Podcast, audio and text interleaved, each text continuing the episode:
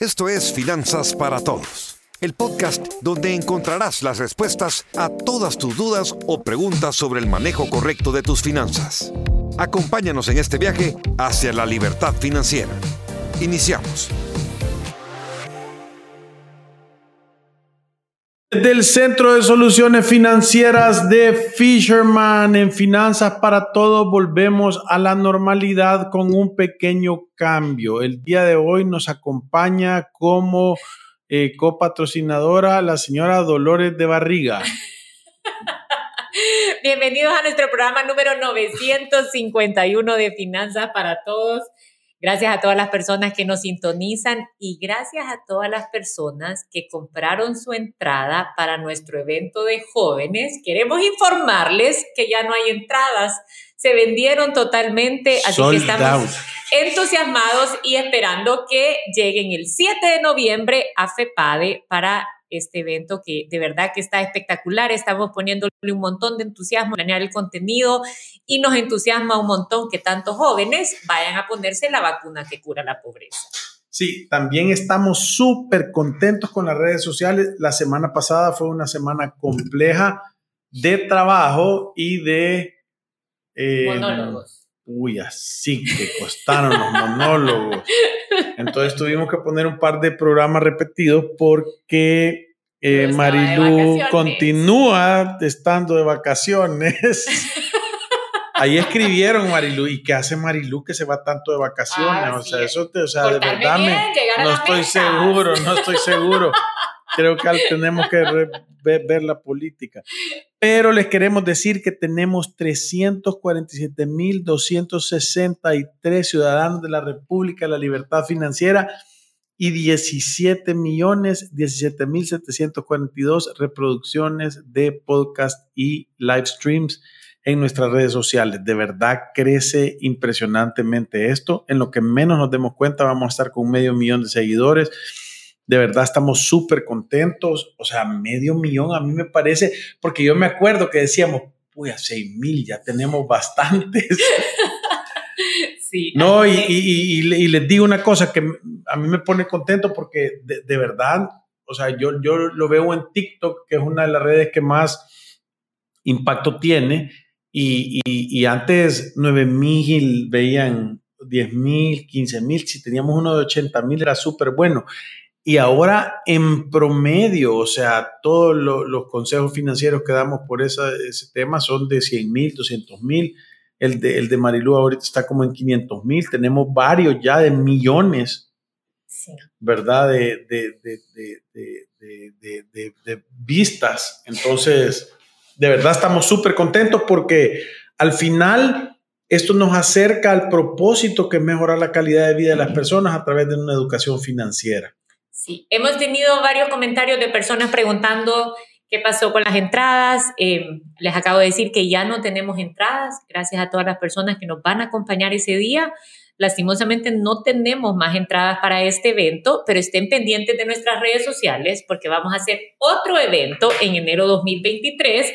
Así que para que la compre con tiempo, ya ve que con Alfredo siempre estamos diciendo, compre ya su entrada para el día del evento.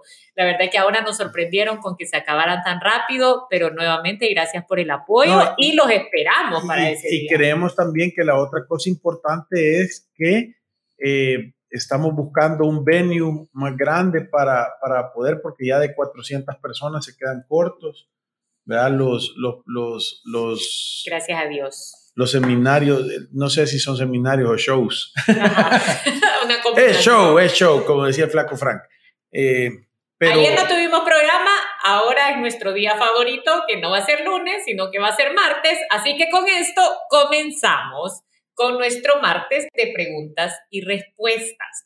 Ustedes saben que este día nos encanta recibir sus testimonios, nos encanta recibir sus consultas y vamos a empezar con esta consulta de Daniel que nos dice, tengo una deuda de tarjeta de crédito y me llamaron de un despacho jurídico para solventar y llegar a un acuerdo. Al llamar de regreso, el gestor no me dio ninguna opción. La tarjeta tenía un límite de 500 dólares y nunca la topé. A estas alturas, desde el 2020, la deuda con intereses es como de 1.200 y la opción que me dan es quitarme los intereses moratorios, que son según ellos como 200 dólares, o sea, pagar 1.000. El gestor no me dejó hablar y me comenzó a gritar desde el inicio, acosándome con su voz y altanería me insultó y me tiró el teléfono. ¿Puedo denunciar estos malos tratos por parte de ellos? Sí, en primer lugar, aquí les podés dar publicidad. Nosotros promovemos ese tipo de publicidad, decirnos quién es el despacho para que el banco que le ha dado, porque, y les quiero decir un par de cosas que son importantes. Cuando te hablan un despacho jurídico para cobrar de un banco, ellos están representando al banco, o sea que el banco es el responsable. O sea que decirnos cuál es el banco y decirnos quién es el despacho jurídico para hacerles un poco de promoción aquí, ¿verdad? Porque sí hemos visto que cuando le hemos dicho a los bancos, mira, estos bufetes, una vez estábamos con una persona y el, un despacho jurídico llegó a cobrarle a esta gente y se metió a la casa. De otra persona. De otra persona porque le dijeron que ahí estaba y se metieron en el jardín y en esa casa había seguridad y, y amarraron y las personas los, amarraron a los cobradores y los sacaron como que eran la policía, como que eran iguanas en temporada de huevos de iguanas amarrados para atrás. Llamaron a la policía se hizo un relajo espantoso porque algunas de estas personas creen que están por arriba de la ley verdad y que te pueden denigrar y que te pueden faltar el respeto. Es importantísimo que nosotros eh, le demos promoción de quienes actúan bien y quienes no, porque de esa manera se pueden corregir estos comportamientos. Sí, lo puedes denunciar también el acoso en la Defensoría del Consumidor. También te recomiendo que hagas una carta al banco que ha contratado este despacho, haciéndoselo saber y que te den una respuesta de cómo van a respetar tus derechos durante el proceso de cobro. Es que, ¿saben qué pasa? Se ha acostumbrado, se generó una cultura en donde ser era sinónimo de ser delincuente. Y creo que nosotros hemos llegado a romper un montón de esos malos tratos que tenían las personas a través de la educación financiera, porque es que las leyes han estado ahí, o sea, yo puedo cobrar dañando la dignidad de una persona, insultándolo, invadiendo propiedad privada, faltándole a sus derechos, o sea, hay una práctica de cobro que de verdad dan una gran lástima y creo que se tienen que regular. El tema de regular las llamadas, a mi punto de vista, es un gran logro que se hizo, que ya no pudieran llamar a la gente a medianoche, a las 11 de la noche. No se imaginan cuántos... Ni los días de semana. ¿Cuántos casos? No, los fines de semana. Sí, los ¿Cuántos casos tuvimos nosotros de personas que los estaban acosando, llamándoles al teléfono 11 de la noche, 12 de la noche, personas de tercera edad que ni siquiera eran los verdaderos deudores, sino que eran los padres de algún deudor. Entonces, son cosas que se tienen que regular porque se ha abierto la puerta a mucho abuso de parte de estas miren, Miren, el, miren el TikTok ese de, de, Marilú en, en, en, en, la red social, porque es el último, ahí e, explica, o sea, y nosotros tenemos un libro aquí en Fisherman que se llama o sea, 42 tips para lidiar con cobradores, que es un espectáculo. Vale 5 pesos. Vengan a agarrarlo y a comprarlo porque de verdad le va a dar una claridad de cómo lidiar con esos temas. Recuérdese que tener deudas no es un crimen, no hay cárcel. Te puede pasar aún tú no teniendo la voluntad. Puedes tener un accidente, una enfermedad, puedes perder tu trabajo son mil razones. Por eso es que no es que te pueden llevar preso por deber dinero, porque pasa aún en contra de tu voluntad. Ahora, diciendo esto, vale la pena aclarar que las deudas se tienen que pagar. Sí. ¿Cómo? De acuerdo a tu capacidad real. O sea, lo que uno no puede hacer es, si yo tengo mil dólares de deuda y apenas tengo 100 dólares para irle a hacer frente a esto, dejar de comer, dejar de pagarle el colegio a mis hijos, dejar de pagar la luz de la casa para hacerle frente a esto, porque eso sobrepasa mi capacidad y estoy sacrificando mi vida digna en el proceso. Ahora, ¿qué puedo hacer?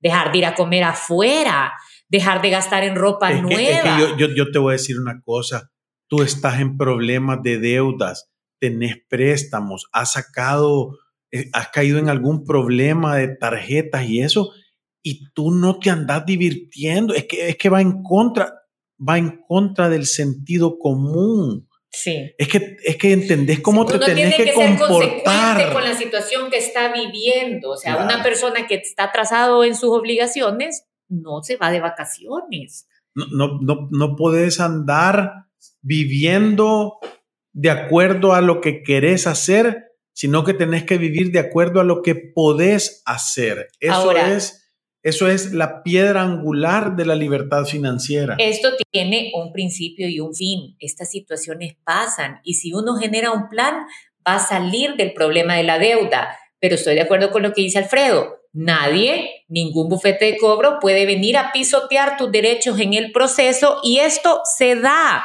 Ojalá que nos escuchen los bancos acá Miren, para que sepan que tantas empresas que contratan, que les hacen su labor de cobro, dañan la dignidad de menos las el, personas. menos el de Leoncito, que eso se dañan ellos mismos. Sí, porque lo tienen interno. Su Sí, de ellos no contratan a nadie, ellos quieren portarse como chanchos solos. Ajá. sí, pero... eh, Porque tenemos cajas de. Esto no lo estamos diciendo por. va, en mi opinión, son el, los que peores principios y valores tienen y los que más se pasan las leyes.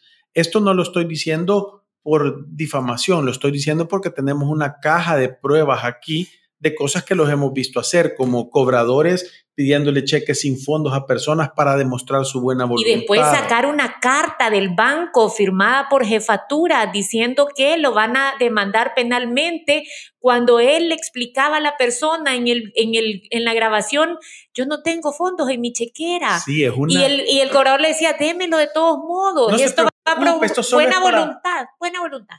Sí, no, no, te digo, son, unos, son unos chanchos financieros, ¿verdad? Sí, hay que tener cuidado, pero vaya, no se ponga en esa situación. Esa Eso es es la lo mejor, manera de prevenir. Sí, o sea, ay, ahí en la piscina esta hay un montón de lagartos y tiburones, pirañas y anguilas eléctricas. No se meta a la Voy a piscina. entrar, quizás a mí no me pican. Sí, no se meta, no, no, no vale la pena.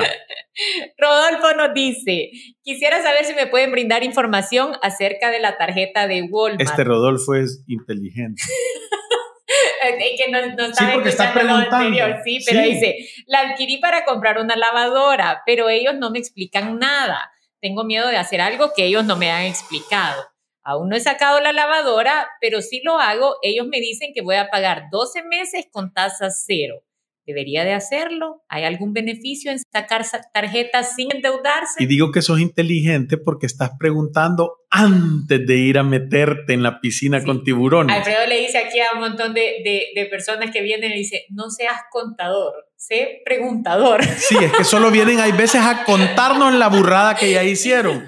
Y, y lo que tienen que hacer es preguntar antes de hacerla, si tenés duda. Ese, ese miedo está ahí por algo. Es el, tu ángel de la guarda que te está soplando, te está diciendo te vas a meter en un problema. Fíjate, tú estás dispuesto por tener la lavadora el día de hoy a tomarte el riesgo de que no tengas un día la cuota y que no la puedas pagar y eso se te haga una deuda y te salga mucho más cara con tal de tenerla hoy. Mejor ahorrar las 12 cuotas y anda a pagarla con anda a comprarla con descuento el día que tengas el dinero. Es el principio de la paciencia, te pone en una situación. Fíjense que la tasa cero, la gente dice, ¿y es verdad la tasa cero? Sí, es verdad. Si vos venís y tenés la disciplina de tener tu tarjeta sin saldo y todos los meses que la tasa cero caiga al saldo, tú vas y la pagas, no te va a costar nada. Pero el banco sabe que la gente es desordenada y como el 80% de las personas terminan acumulando saldo en esto. O sea, ellos te dicen, te voy a prestar estos tenis para que corras la carrera y que no te cueste nada, pero los tenis tienen la suela de cáscara de plátano. O sea, lo que ellos quieren es que te caigas en la primera curva. Sí, y que sabe que yo me acuerdo cuando yo estaba en el banco, que cuando era la época de pagar impuestos, se ofrecía pagar sus impuestos en cuotas con tasa cero. Y era día de locura porque todo mundo iba a poner sus impuestos con tasa cero y era un trabajal estar gestionando que todo el mundo a seis meses. Y entonces yo me acuerdo que pregunté, ¿y por qué hacemos esto? O sea, ¿qué, ¿qué se gana de esto? Y dice, nada, pero es que la mayoría de gente no lo paga. Y entonces ahí se gana. Entonces lo saben, o sea, la tasa cero es una apuesta a que tú no controles tu flujo y termines pagando intereses. No lo hacen por buena gente. te comprometen el flujo, saben que las personas no hacen un presupuesto, que no logran hacer sus cierres y que eventualmente van a decidir pagar un poquito de intereses porque no tienen la capacidad de cubrir toda su estructura de gastos y pagar toda su, su deuda. Claro, claro. Wanda nos dice, ¿puede un banco quitar la pensión completa a una persona por ser deudor? Mm, no, no puede. Todo está regulado y todo tiene un límite. Creo que el máximo embargable es el 25% de tus ingresos, ¿verdad? Eh, o sea que no te la pueden embargar y eso depende de cuánto es. Recordate que los primeros dos salarios mínimos son inembargables, o sea que si tu pensión es menos de 600 o 600, no te la puede tocar nadie. Y después de eso hay una tabla, ¿verdad? Voy a decir, el 10% del primer salario mínimo después de los dos primeros, o sea, el tercer salario mínimo. O sea, que si ganas unos mil, entonces te pueden quitar unos 30 dólares al mes, te pueden embargar.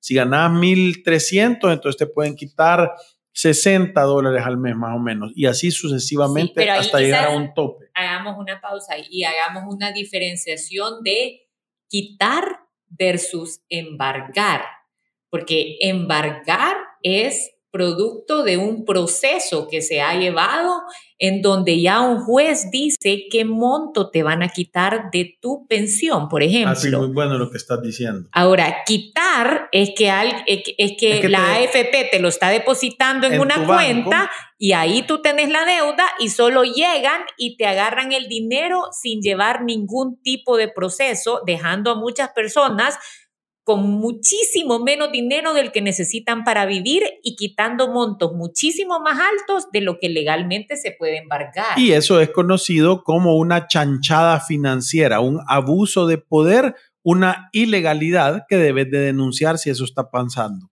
es que esto ya no debería estar pasando, yo no puedo Porque nosotros lo hemos repetido tantas veces, bueno, hasta, hasta, hasta el presidente Bukele salió una vez diciéndole al banco, porque te acordás que depositaron, esa ayuda. Los 300 dólares. La Mara se lo había quitado dijo, los bancos. Es que esto fue un error involuntario. De sistema. Involuntario. Eso no fue involuntario, eso pasa. Las personas tienen congelamientos de salarios, tienen congelamientos de pensión y eso no se puede hacer porque es el dinero que ellos necesitan para cubrir su día a día. Yo quiero, ¿sabe qué pasa? Esto es el equivalente, yo lo he explicado muchas veces, a que yo tengo un apartamento y alguien me alquila ese apartamento y de repente no me paga la renta y se empieza a atrasar.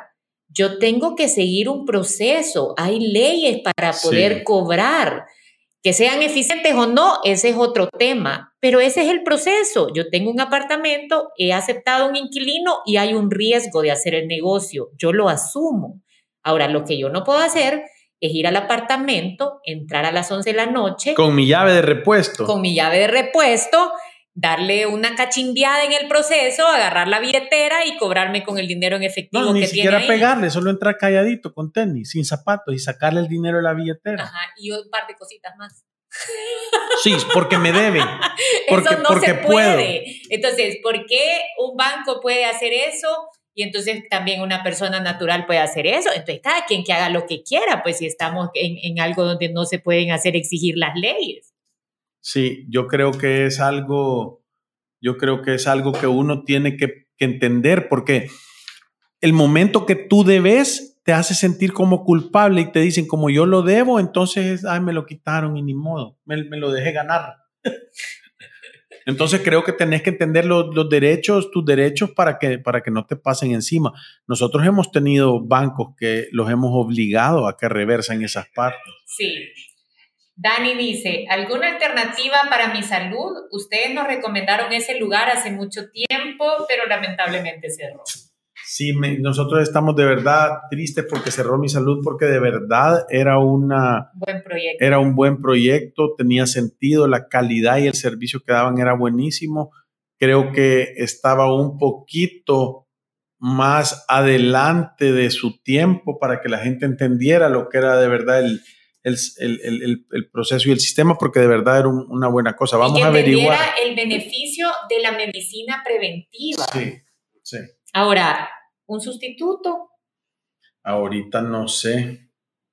Ahorita no sé, pero hay que, hay que averiguar, ¿verdad? O sea, tenés que saber dependiendo de qué es lo que después de lo que, de, de, cuál es tu situación, tenés que ver qué productos. Nosotros siempre hemos dicho que cotizar en el seguro social si no tienes ingreso es una buena opción, eh, aunque no seas un empleado, porque como profesional independiente puedes ponerte. Después de eso, tener seguros, eh, un seguro médico privado también es una buena opción. Hay que entender cuáles son los más pequeños que hay, ¿verdad? Para, para, para poder cubrir esas necesidades. Daniel, que era la misma persona que nos estaba preguntando, ay, se me olvidó decirte este último consejo, nos estaba preguntando por una tarjeta que dejó de pagar en el 2020. Ah, es que nos fuimos solo sí, por... No, es que nos dejamos Agarramos vara, perdón, Daniel. Pero aquí te lo vamos a contestar. El gestor no te dejó hablar y comenzó a gritar desde el inicio acosándome. Sí puedes denunciar el maltrato, yo te voy a decir que también puedes hacer. Puedes asegurarte que cuando pagues esa deuda no sea a través de ellos. Te voy a decir por qué ellos hacen esto para ganarse una comisión por recuperación, que no se la pueden ganar de esa forma. Yo siempre le digo a las personas, anda al banco tú y no le digas ni siquiera que has hablado con él y hace tu oferta de pago directamente con ellos, saltándote esta persona tan abusiva porque esa comisión no se la debería de ganar. sí. y, yo te voy a decir, si en dos años no te han cobrado, probablemente es que no lo pueden hacer y te están tratando de asustar con el petate del muerto eh, ofrecerles 250 dólares. Sí. Y, decirle, y si no, decirle que se esperen. Que se Pedí hablar con el supervisor o jefe y me dijo que era él y no me dejó hablar. Contanos qué banco, qué banco y quién era el bufete. Contanos, Daniel. Porque por cólera le dije, usted es un gato, páseme a su jefe. Se agarró de eso, que yo estaba ofendiéndolo y alzó más la voz. Para resumir, le dije de manera tranquila y siempre hablando al mismo tiempo que yo, señor, yo no puedo pagar esa cantidad. Pensé que me daría opciones. Pase buen día. Él, él, te está queriendo meter, mira, es que normalmente el gran problema es de que el gran problema es que el cobro aquí lo quieren hacer en base a miedo. Y entonces cuando vos le salís sin miedo se frustran porque, porque entendés que vos les decís, hagan lo que tenga que hacer, no puedo. ¿Verdad? Entonces, y él se está queriendo ganar una comisión. Como te dijo Mariluz, lo anda directo al banco, ahorrar el dinero y sacar una oferta que haga sentido. Decirle, mira, yo tenía 400 pesos aquí, eh, o sea, entiendo que pasó este problema por X, Y, Z y aquí tengo 250 y quiero solucionar esto. Y si no, avísenme cuando estén dispuestos a agarrar esto. Sí, o ellos te van a venir con una contrapropuesta yo siempre le he dicho a las personas que han sido tan maltratados por su gestor de cobros que también si el banco lo llama a negociar con esta persona, que le diga, no, yo voy a esperar que tú tengas esta deuda, yo no voy a negociar con esta persona, me niego a darles un peso de comisión porque esas no son las maneras en las que se lo tienen que ganar. Esto debería de estar bien regulado. ¿Y sabe qué pasa? Cuando cuando le pasan encima los derechos de las personas o cuando lo insultan de esta manera, debería de haber una consecuencia para estas empresas para que de verdad haya una norma que respetar, ¿me entiendes? Bien fácil ofender y después pedir perdón, pero no hay ninguna consecuencia. Mira, yo siempre digo, y ahorita que las leyes pasan rápido, deberían de pasar una ley que, lo, que, que tenga un impacto económico para el que la pasa, por ejemplo, para las instituciones y que el que la, el que, el que la ponga sea el beneficiario. O sea, vaya, voy a decir, si a mí me están haciendo esto, yo le puedo poner una ley que me, una, pueda poner una demanda en la cual puedo definir un monto financiero por el perjuicio que yo he tenido, créanme que eso va, es que cambia la manera de comportarte. Sí. Abner nos dice, ¿debo priorizar invertir en educación o ustedes piensan que debo invertir en activos para poder pagar mis estudios?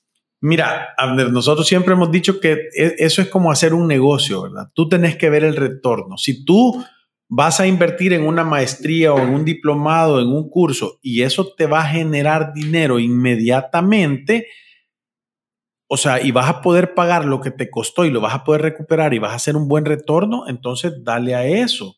Si vos venís y decís, eh, mira, yo en realidad no tengo garantía de que lo que estoy, el conocimiento que estoy adquiriendo me va a hacer que tenga un mejor ingreso, entonces pensátelo y tal vez podés invertir y luego con el dinero ese puedes venir y tener un gasto.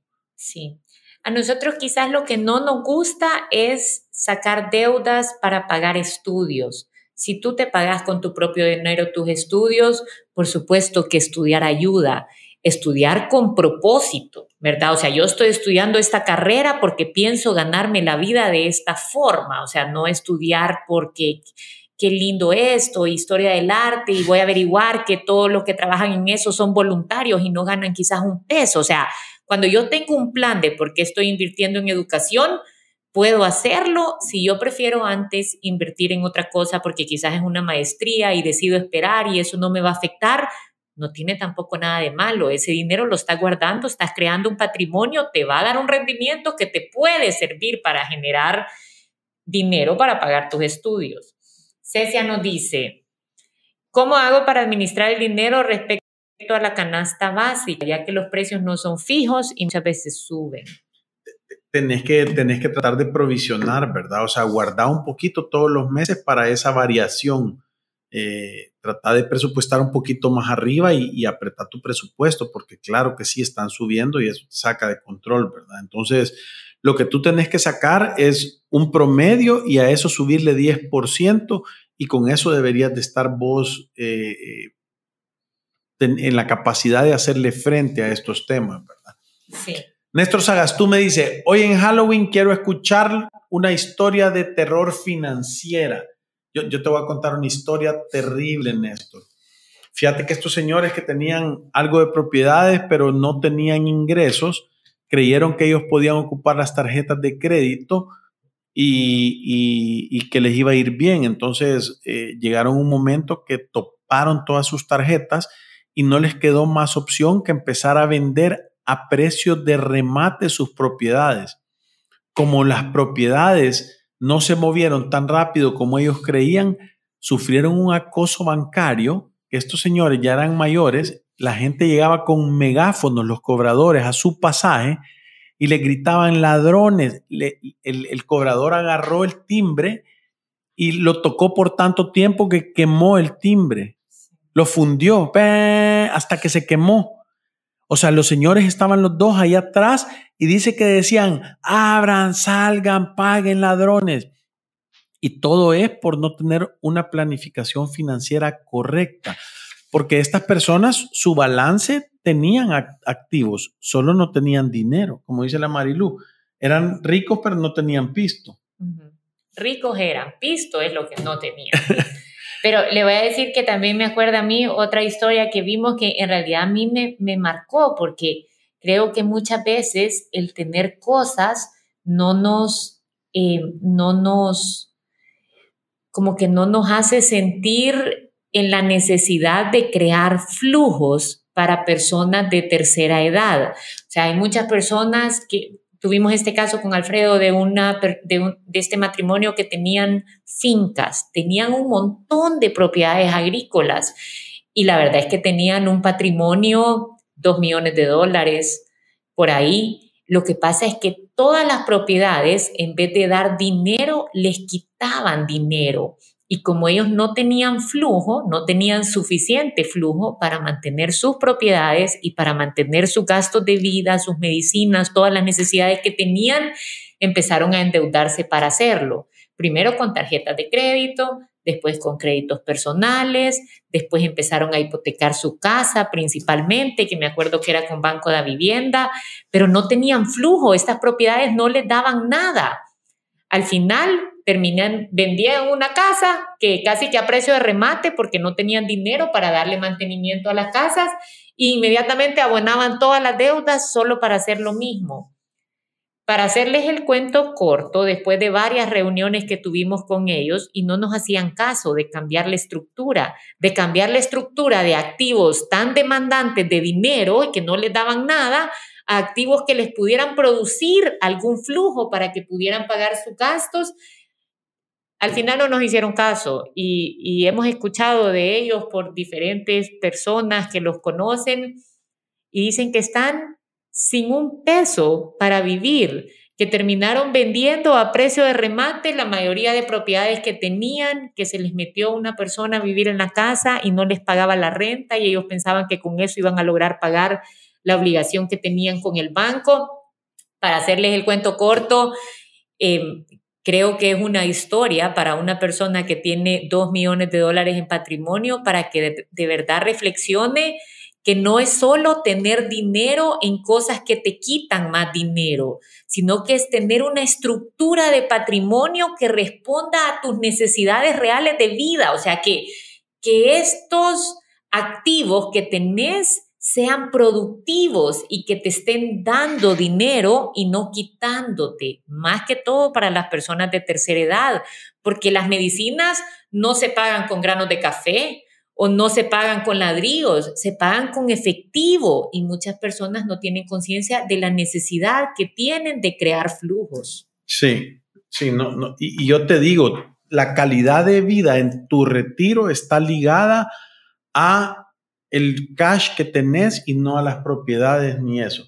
Aquí Daniel les está haciendo publicidad, el bufete que lo estaba atormentando era eh, Grupo Giré, que hace cobros para el de una tarjeta del BAC y el gestor, esta persona tan amable, se llama Vicente de Paz, ¿verdad? O sea que si estaba escuchando el grupo Gired, eh, que por favor le hablen a este Vicente de Paz y que lo, y que lo, que lo, que lo ubiquen. Sí, que pida perdón. que pida perdón. Entonces, si usted quería hacer un negocio con Grupo Gired, si no habla usted para si no oye que están pidiendo disculpas por el maltrato, entonces verdaderamente no lo haga, pues, porque ahí salen en la página web todo bien bonito, ¿verdad? Pero... En la foto se miran bien buena gente. Alfredo, con esto nos vamos a una pequeña pausa comercial y ya regresamos. Si te perdiste de nuestros programas anteriores o deseas volver a escucharlos, encuéntranos en iTunes o en Spotify como Finanzas para Todos. Continuamos. Y confía, es nuestro mundo digital, donde puedes realizar tus trámites y consultas de forma virtual. Conéctate con nosotros desde cualquier lugar a través de Confía Virtual, correo electrónico, videollamada o envíanos un mensaje por WhatsApp o Facebook Messenger y nuestra asistente virtual Tessa te atenderá. Escoge la opción que más te convenga y haz tus gestiones con la confianza y seguridad de siempre. Confía, cada vez más cerca y a tu alcance. Sabemos que como joven enfrentas grandes retos financieros debido al aumento en el costo de la vida, la inflación, la crisis pospandemia, los altos precios de la vivienda y muchos otros factores que afectan tu capacidad de alcanzar la libertad financiera. A pesar de todos estos factores negativos, es importante que sepas que te encuentras en la mejor etapa de la vida para ahorrar, acumular, invertir y ordenar tus finanzas. Solamente necesitas aplicar los principios y valores correctos para que seas capaz de lograr todas tus metas financieras. Si tienes entre 20 y 35 años, estás trabajando y ganando dinero, tienes que asistir a nuestro seminario Finanzas para Jóvenes. Este próximo lunes 7 de noviembre a las 7 de la noche en el auditorio de FEPADE. Aprenderás todo lo que no te dijeron en la escuela y universidad sobre cómo funciona realmente el dinero, las finanzas personales y la generación de riqueza. Te esperamos. Te invita Fisherman. Si te perdiste de nuestros programas anteriores o deseas volver a escucharlos, encuéntranos en iTunes o en Spotify como Finanzas para Todos. Continuamos. Continuamos en Finanzas para Todos. En el día de preguntas y respuestas tenemos varias todavía que contestar. ¿Qué pasa cuando se tiene que agregar categorías al presupuesto? Pregunta Cristi. ¿Cómo debo saber qué quitar y qué dejar? Fíjate que nosotros tenemos 12, 12 categorías de gastos en un presupuesto y las tenemos ordenadas por casa, alimentación, transporte, eh, seguros, eh, entretenimiento, ahorros, deudas, medicinas, eh, educación, misceláneos, inversiones de largo plazo. Me queda una. Hay seguros. Ya lo había dicho. No. Sí. Sí. No. Sí. bueno, esas son las 12 categorías y no es de dejar o quitar categorías, es de asegurarte que le das prioridad a las que son de necesidades y que apretas a las que son de deseos si es que estás en una situación financiera compleja. Sí. Y sentido común avanzado, ¿verdad? Uno sabe que hay cosas que fácilmente puede quitar y desviar esos fondos a, otra cosa que sea o que tú pensés que es más una necesidad. Hay cuentas que no son negociables, la vida digna, casa, comida, medicinas, transporte y educación. Tenés que cubrir lo básico de cada una de estas y con todo lo demás podés empezar a jugar, quitar de una categoría para pasar a otra. Anthony nos dice, ¿qué tan factibles son las inversiones de dinero en cooperativas en ahorro a plazo, tomando en cuenta que la cantidad no sea tan grande, por ejemplo, mil dólares? ¿Sería mejor invertirlo en algo como Bitcoin? Yo, yo fíjate que esa, esas preguntas, yo, yo creo que lo que tú tenés que tener es un plan, es que ahí estás como, como diciendo, fíjate que no sé a dónde voy, ¿será que cruzo aquí a la derecha? Sí. ¿Verdad? Porque no sabes a dónde vas, está bien. Pero si tú tenés claro a dónde querés llegar, entonces tú sabes cuál es la ruta que tenés que tomar para poder llegar a ese lugar. Entonces las inversiones son más enfocadas a dónde querés llegar. Entonces yo te diría, mil dólares en Bitcoin, si eso es todo lo que tenés, yo no te lo recomiendo. Es de alta volatilidad, o sea, no sabes si puedes esperar el tiempo o no, si lo necesitas. Entonces, yo te diría, uno tiene que ir construyendo un capital. Si tú no tenés un capital, tú lo primero que tenés que tener es un plan claro de cómo construir patrimonio para después poderlo invertir. Y creo que es importante tener claridad mientras tú lo estás construyendo a dónde lo podés estar multiplicando. Entonces, e, e, eso es súper importante.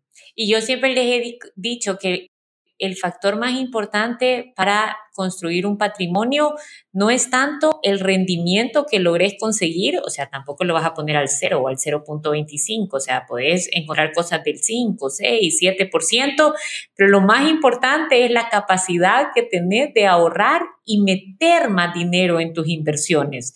Ese es el factor que más contribuye a que las personas logren ser millonarias y no es un estudio que hicimos nosotros, es un estudio que se hizo en Estados Unidos, en donde no era tan importante qué tanto ganaban de sus inversiones, sino que cuánto estas personas lograban salvar en su mes a mes y realmente invertirlo.